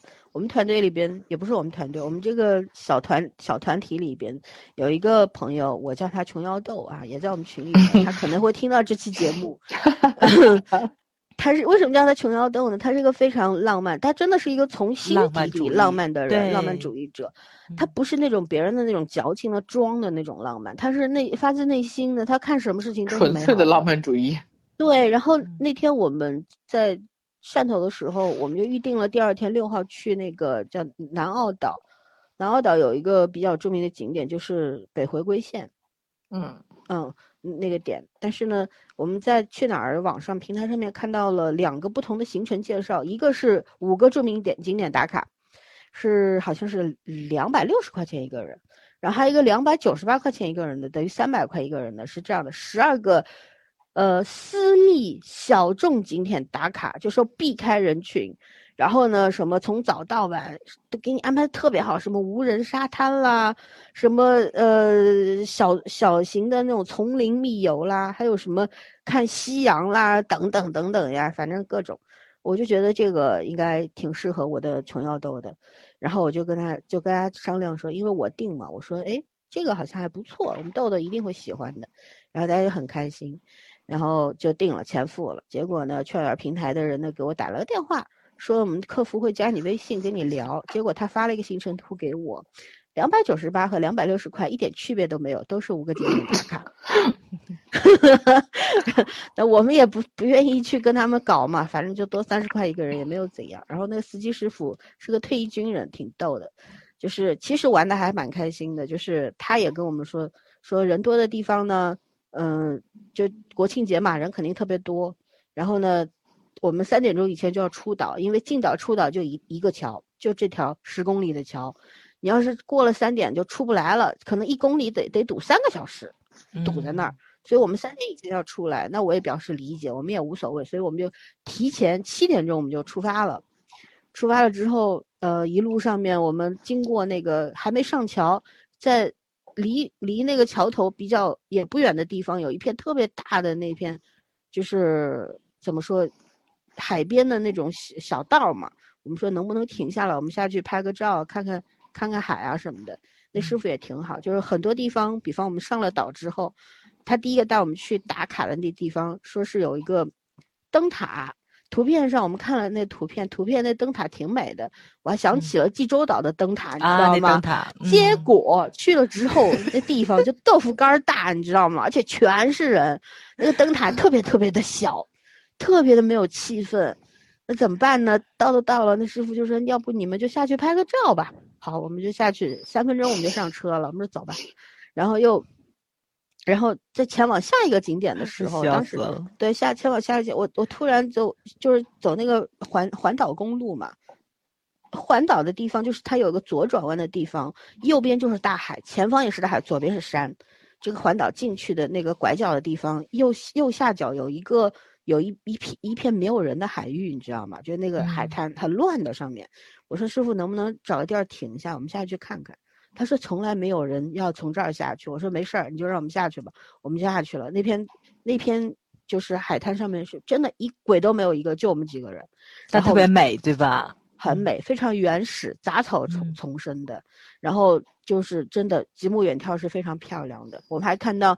就是能够视力范围内的那片海域，居然有四个颜色，有深有浅，因为海床的颜色不一样，有深有浅，嗯，挺很漂亮。我们还说呀，到这儿弄个什么烧烤架呀，弄几把躺椅啊，肯定特别舒服什么的，还在那边畅想，你知道吗？后来反正一路上，师傅带我们去的所有景点，我们五分钟就回去了。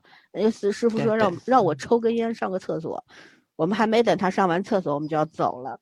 但是我们每次就是说，哎，这个地方停一下，我们下去走一走，看一看，他都很惊讶，就觉得别人不去的地方，为什么你们就喜欢去呢？但是别人不去的地方才是特别美的地方。对，嗯。后来这师傅就挺挺有意思，一路上还跟他聊，他在军队，他是开南海舰队的嘛，跟他聊在军队的见闻啊什么。我其实就觉得这种旅行途中的这种。这种偶然的相遇，偶然的相遇，这种缘分其实蛮好，蛮珍贵的。现在那个微信还留着，他还跟我说，下次来汕头的时候，他说就直接给我打电话。你你们有什么要求？有求必应。他说，啊，我给你们找房子，啊，找车，你们都不要上那种平台去，那平台抽成抽的特别高。嗯，他说你要直接找我，我这车给你们租一天都不要一千块钱，但他说你们在平台上就得快两千。我想想也是，所以说，其实你在旅行当中遇到的这些，等等的这些偶得的这种这种幸运、这种快乐，其实也是仪式感的一部分。你会觉得，你去这一趟，可能你特别的累，花了很多冤枉钱，呃，也遇到了不好的那种，因为我们租民那种怎么说，短租的那种民宿嘛，遇到不好的房东等等。但是就是因为遇到了。好玩的人，开心就让你开心的人，你就会觉得还是值得的。对对，嗯，对，没错。尤其旅行中会放大那种善意，对吧？嗯，对，也会放大恶意，因为出门在外无依无靠的那种感觉。嗯，没错没错，对。哎呀，哎，我要吐槽一种仪式感，我觉得这个东西可能是咱们国产偶像剧最大的一个弊病。他就是大闹总裁伪仪式感，就是偶像剧里的伪仪式感。我我不知道大家感受深不深啊？就是看咱的偶像剧为什么这么尴尬？就是因为里面的男主角做的很多事情，我觉得都是追女孩子千万不要做的事情，大忌 大忌，没错。如果真的有女孩子像电视剧里面演的这么感动的话，我把头割下来给你。有病，有病，真有病。对，包但括你要想想，为什么有很多人吃那一套，而我们不吃这一套？哎也是，对对对，其实我觉得那那个时代可能快要过去了，就是大家迷恋国偶，甚至于很多，就现在国偶走的路，其实就是十年前韩剧、日剧走的路。对但是你看韩剧、日剧现在不这么拍了，对吧没错。然后国嗯偶这条路也快走完，走完，走完完了。霸道总裁的故事总会是总会讲完，大家都会看腻的嘛，嗯对吧？我我现在都很反感每一部国产偶像剧，无论是古偶还是现代的，他妈的都会战术后仰，我真的受不嗯了。每个女演员的都那么好，都要对仰到差不多九十度这样跳交际舞，我受不了。对对对。啊包括那个就是，呃，有一部韩综嘛，就是来咱们当地开那个餐车那个，你们有没有印象？然后就因为这个，后来不还让那个那个徐锦江的儿子出了圈嘛，嗯对吧？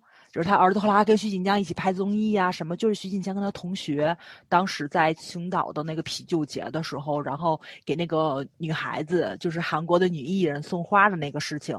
然后前些日子应该得有一个月了吧，就是韩国东东还做了一档这个节目，因为他前些日子好像还在韩国的社交网站上看到很多人在夸这个徐锦江的儿子跟他的那个朋友做的这个事情，他就说了为什么这个事情都过了一年，这两个男生的举动还这么出圈儿，然后他就去就特意做了一期节目去讲这个，然后讲了一下他们做的从头到尾的某些个点能够打动女孩子，一个就是尊重。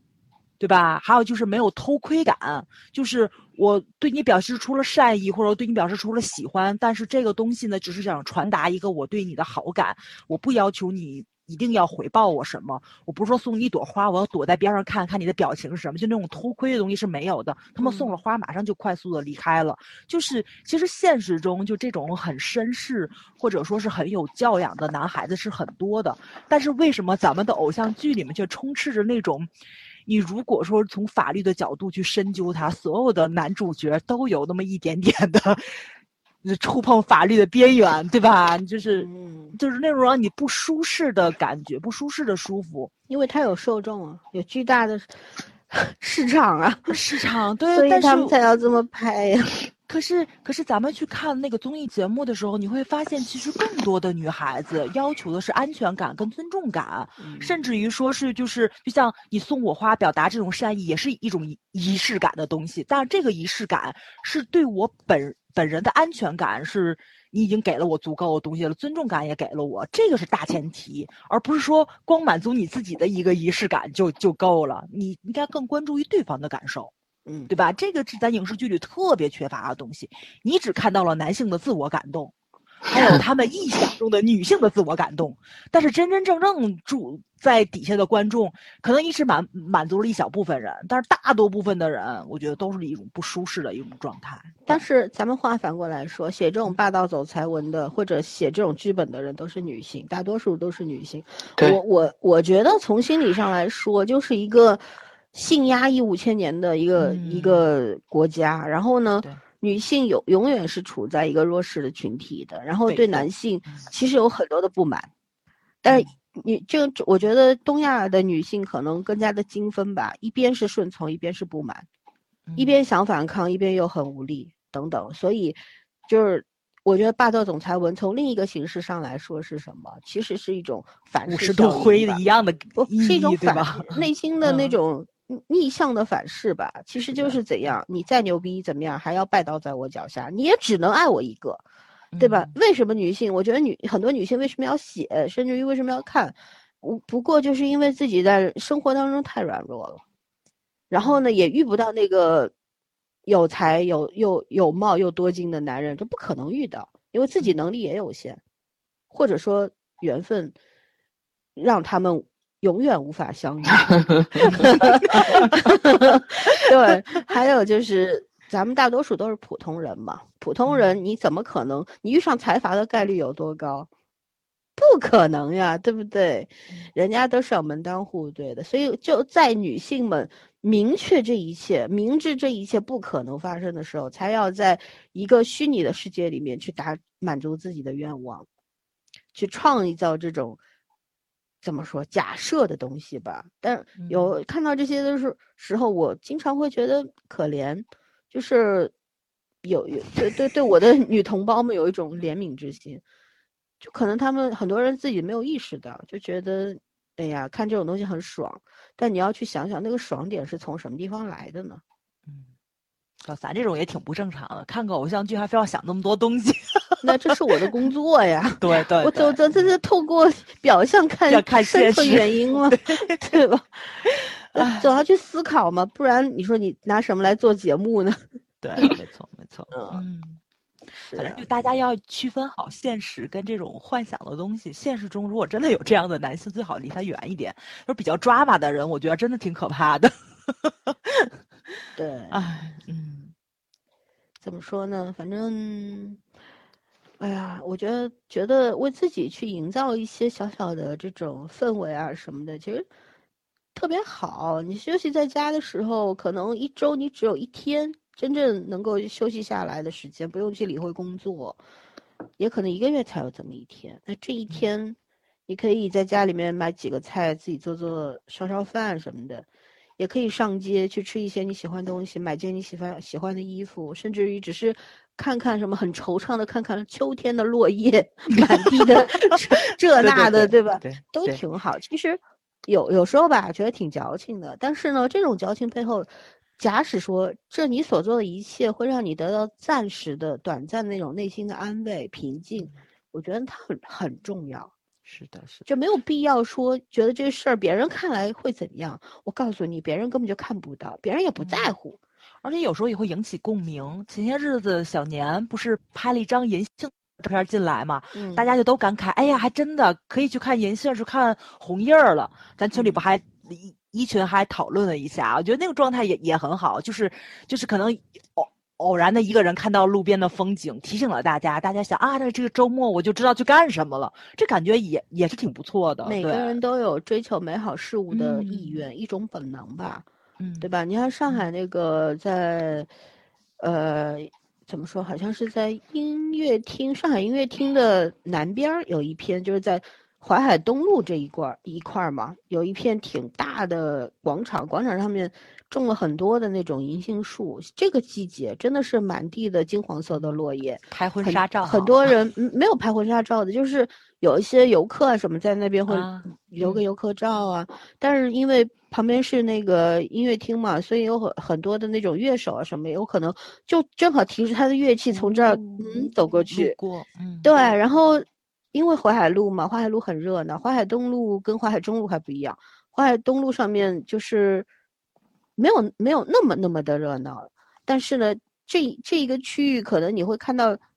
各种各样不一样的，就是世界各国的各国的人，黑的、白的、灰的、咖啡的，灰的、咖啡的，你很什么？说的有肤色，肤色，就很很多人会在那边，就是有不同的那种状态和举动嘛。那可能有很多人就是会，还有很多旁边还会有一些孩子在那边玩滑板，然后年轻人在那边嬉戏等等。其实你去给自己一点时间，坐在那个地方，啊，看看周边。我觉得那那种仪式感也是很强烈的，就是就就体会一下深秋，对吧？因为一晃再过几天就冬天了，冬天了，这一切都不存在，银杏叶子都掉光了，光秃秃的，什么都没有。就老三说这，我觉得特别适合，就是一些心情不太好的人去，因为今天我们朋友聚会，我们在聊这个话题，就是当大家就是觉得生活特别。不如意的时候，我们就就就就说吧，咱以后就可以去什么法庭坐坐，因为现在庭审也可以对外公 公示嘛。然后去什么派出所门口坐坐，去急诊室坐坐，就会觉得现在的生活还是挺幸福的。当然，如果说你心情特别不好的话，就像老三说的，你就要去这种公园啊，然后就那种很悠闲、很适合那什么的地方坐坐，看看人世间的美好，对，疏解一下这个就是给自己是。要自己去释放那种负压力，然后呢，要去怎么说？去收获，就有有输出，你得有输入，对吧？对，你要去输入一些生活当中美好的片段。嗯，有的时候我为什么我很喜欢以前啊，现在很多地方不能骑脚踏车了。以嗯前前些年的时候，就是管有些路上虽然是单向单行道，但是它旁边可能没有规定的那么严，还是可以骑骑自行车什么的。我就喜欢带着单反出去拍老房子。啊然后嗯就你们也知道，上海的很多的马路，可能有些马路根本嗯就游客根本就不知道，对吧？它它它它就是四通八达的一些马路，旁边都是法国梧桐。然后春天的时候我不喜欢，因为它会飞絮嘛，飞的乱七八糟，我会过敏。嗯但秋天的时候特别好，它会落叶，呃，地上厚厚的一层树叶。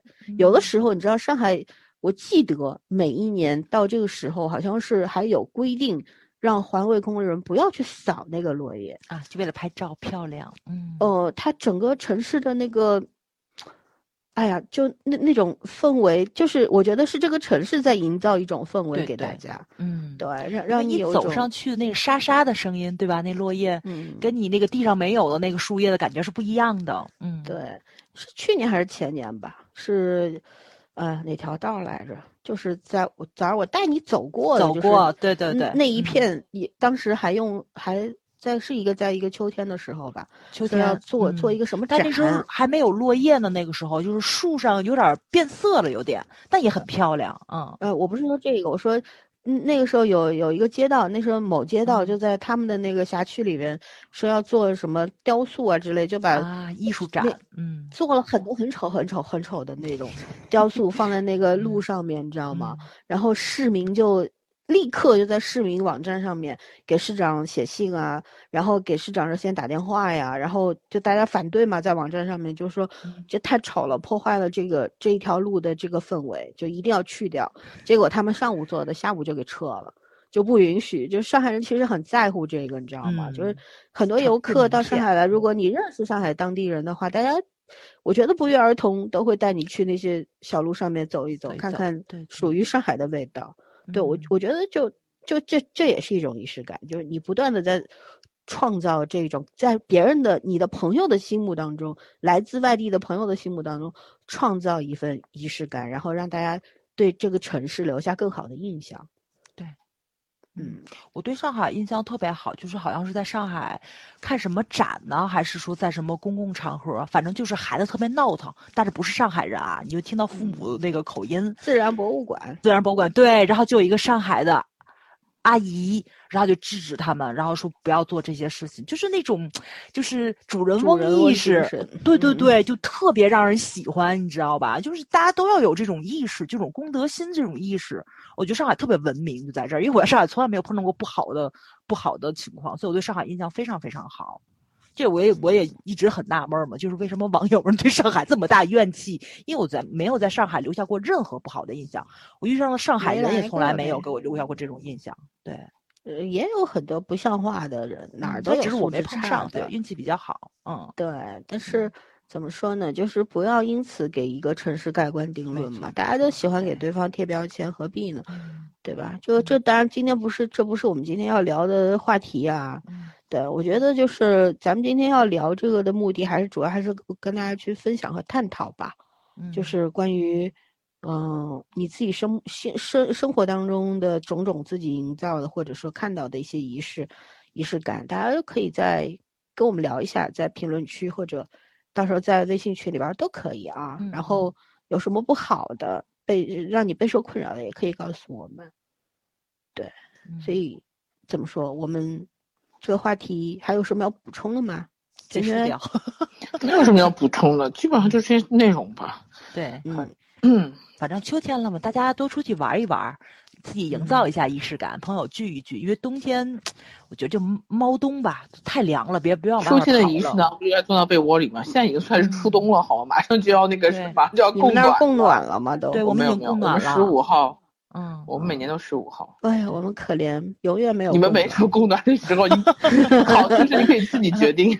对对对，但是一定要戴口罩啊，因为毕竟嗯秋冬会有疫情反复嘛，对，大家得注意，没有疫情也有流感。现在这个我觉得戴口罩也是一种仪式啊，也是一种嗯就是对对嗯其实后疫情时代给大家带来了很多生活上面的改变嘛，对吧？嗯，就嗯现在你是很多场合你不戴口罩，虽然现在国内还是管的管控的很好，然后很多地方大家公共场合也许大家都习惯了不戴了，觉得好像一定要回到曾经的那个状态里边去，就是能不戴就不戴。第一戴着不舒服，第二觉得戴口罩总归是很严重的一件事情，是吧？可是就觉得以后大家也可以培养，我们曾经在节目里也说过，培养一种习惯，就是如果你身体不舒服。你感冒了，你不要去传染给别人的时候，你要习惯性戴口罩，对吧？对，这是为自己好，也是为别人好。不去影响别人也是一种美德，一种素质。公德心。嗯，还有就是，呃，因为我我们在一月份的时候做节目的时候，第一期关于疫情的节目的时候，我觉得我们仨就聊过这个，说其实我们不可能再回到从前了。嗯。呃，广义的说，我们永远不可能回到昨天，回到上一秒。对不对？啊，但是以疫情这个大的话题来说，因为全人类都共同面对的问题来说，就是我们不可能再回到疫情以前，不可能再回到去年的十二月份的那种状态。那我们是不是是否在这大半年的时间里面做好了心理准备，去迎接往后的生活呢？嗯，因为。对吧？大家也有目共睹。现在不管是疫情也好，呃，世世界上的这种时事新闻也好，呃，什么这个，反正各种各样乱七八糟的事儿吧。我觉得大家心里边曾经就处在一个非常的恐恐慌，然后到略微的慌乱，然后现在可能有很多的无奈，也也有很多的不知所措，不知道未来会怎么样。大家现在还在都在担心。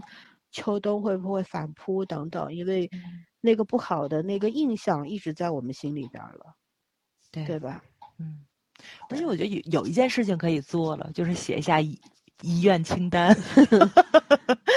确实确实可以做了啊，别活得有遗憾嘛。嗯，怎么可能没有遗憾呢？只是能够自己能够去完成的，还是尽力去完成吧。嗯，对。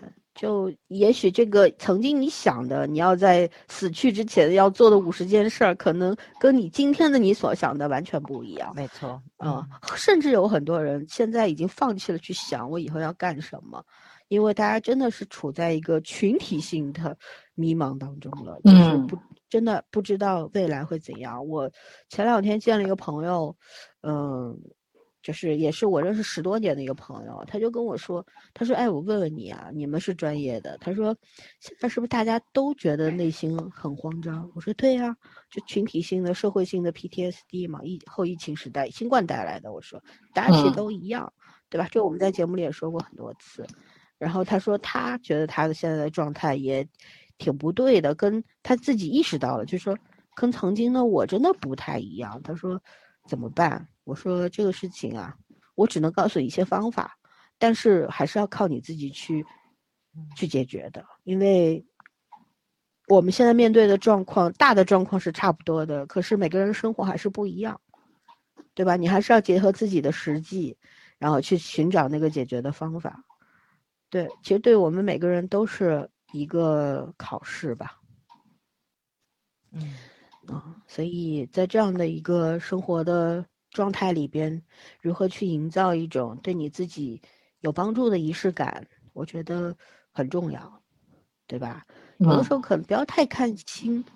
其实有有，我们有时候在群里边也会有一些小伙伴会说：“哎呀，这有什么意思呢？就是一直日子怎么过不都是过吗？”可是我觉得，如果你可以自己动手去做一顿好吃的、美味的饭菜，然后甚至于自己给自己烤个蛋糕、面包，然后。煮一杯可可口的茶或者咖啡，我觉得都都是对自己有帮助的事情。没错，我们尽量的努力的去创造一些美好的记忆点，自己去经历、感悟，然后去用来克服线下的困难吧。嗯嗯，对，有兴趣的话也可以跟我一块儿。打游戏开黑其实也挺好的，对。我刚我我今天刚发现村里这么多小朋友都玩游戏，对吧？你们不还约好了一起打排位吗？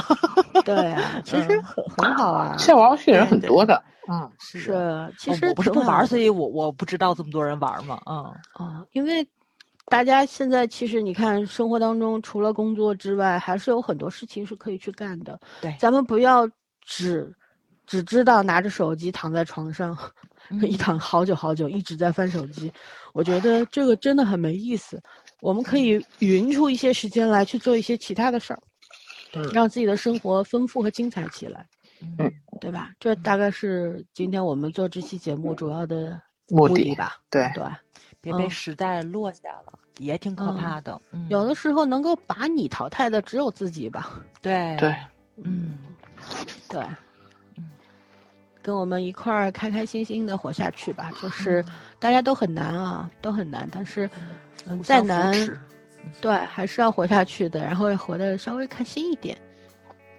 对，那就这样吧。祝大家身体健康，生活愉快。希望你天天快乐，也能带给别人快乐。对，然后在当下创造更多的仪式感、记忆点，为未来的你留下一些美好的回忆吧。嗯嗯，好，那就这样吧。好，晚安，拜拜。